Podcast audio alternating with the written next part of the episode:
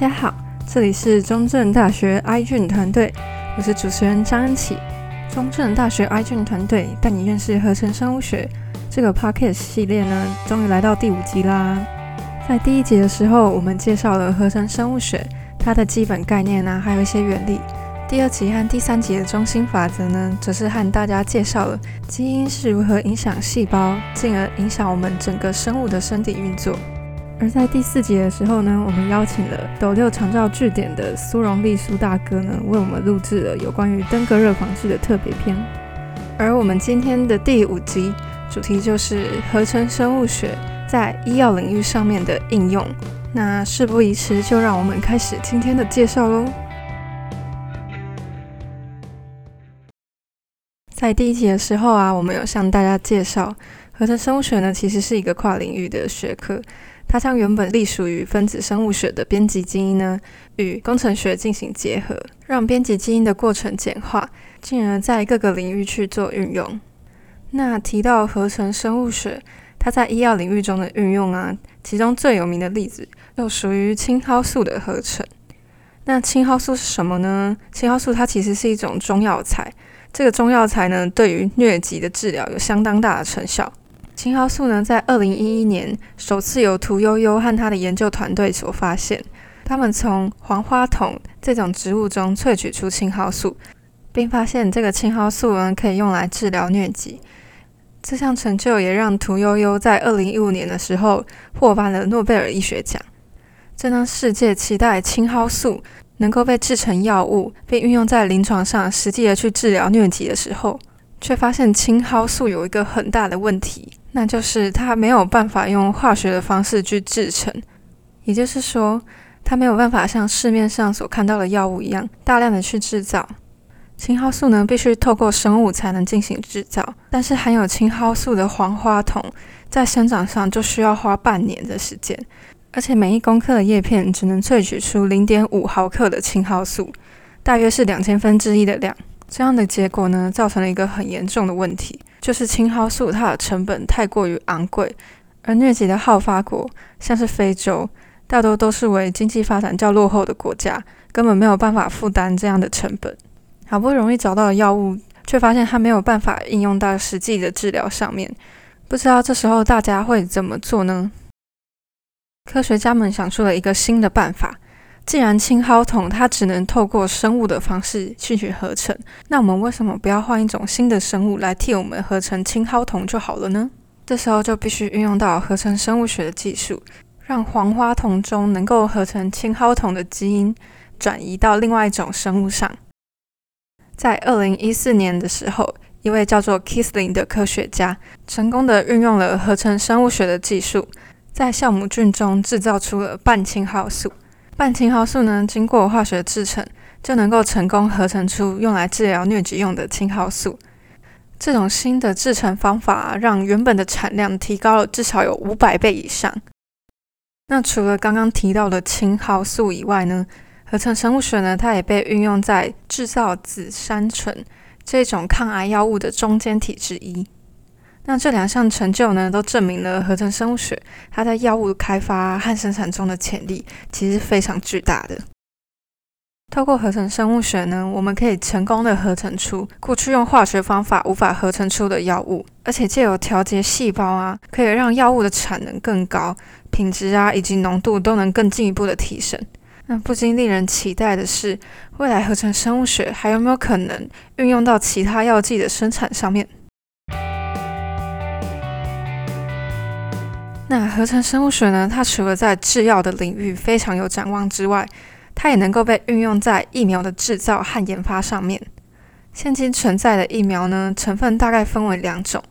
第一种呢，我们叫它类病毒疫苗。类病毒疫苗呢，它里面的成分主要在模拟病毒表面的蛋白质，仿制出类似于病毒的结构，让人体的免疫细胞呢对它产生反应，并产生大量的抗体在体内。让身体对于病毒产生记忆，一旦真正的病毒入侵到体内，这些抗体呢就能够快速的启动，除去掉病毒。而第二种呢，则是减毒性疫苗，将真正的病毒呢活性削弱，让它不再具有传染力，并将它打入到人体中，也能和刚刚的疫苗达到一样的效果哦。虽然这两种疫苗呢，能够抵御像是流感病毒这种常见的传染病，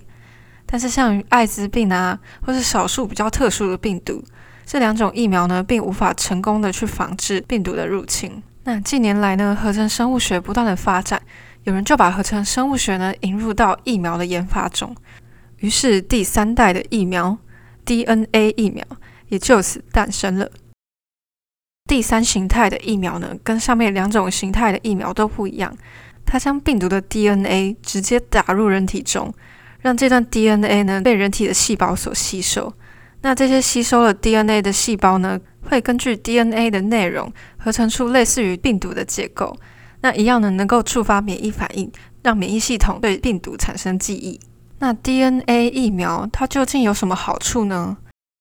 二零二零年来势汹汹的新冠肺炎，台湾的国卫院呢就采用了这种 DNA 疫苗作为开发的主轴。因为 DNA 疫苗的好处就在于它能够快速的研发以及生产，面对类似于新冠肺炎的急性传染病，我们能够快速的进行反应。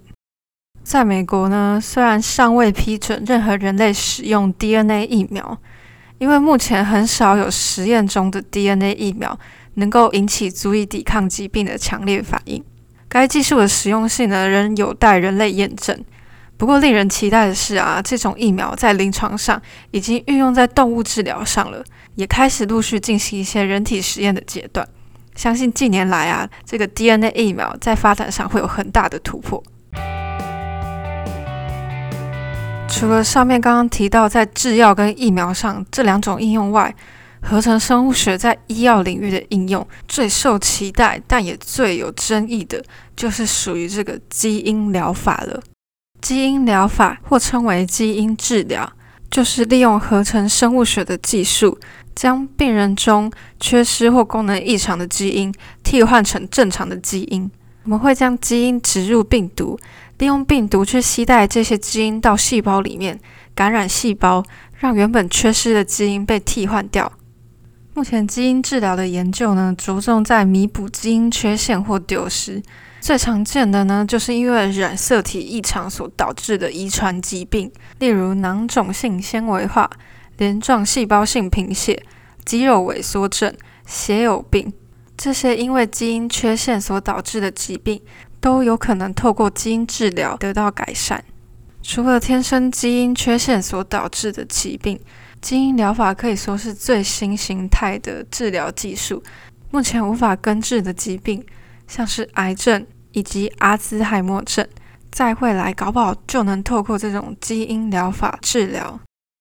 不过呢，由于携带大段的 DNA，将其置入到正确的位置，其实是一件非常困难的事情。这种技术呢，在目前的医疗上没有得到普及。不过，令人期待的是，这个基因治疗，它作为疾病治疗的新手段，目前已经有一些成功的应用了。基因治疗呢，它被运用在治疗一种叫做严重免疫缺陷综合症的疾病，也已经得到了一定的成果。未来，当科技不断突破，结合正在发展的合成生物学，都将继续推动基因治疗走向主流的医疗发展。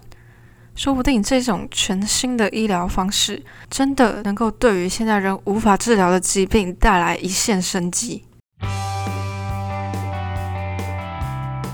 合成生物学呢，它就像是一把双面刃，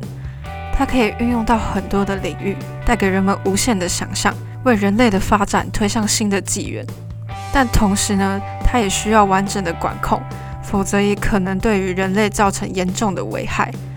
下一集我们将举出合成生物学若被不当的利用，将会造成什么严重的后果，并带大家反思合成生物学在研究上它会有什么限制，以及这项新技术所需要面临到的伦理问题。第五集的内容就到此结束，谢谢大家的收听，我们下一集再见。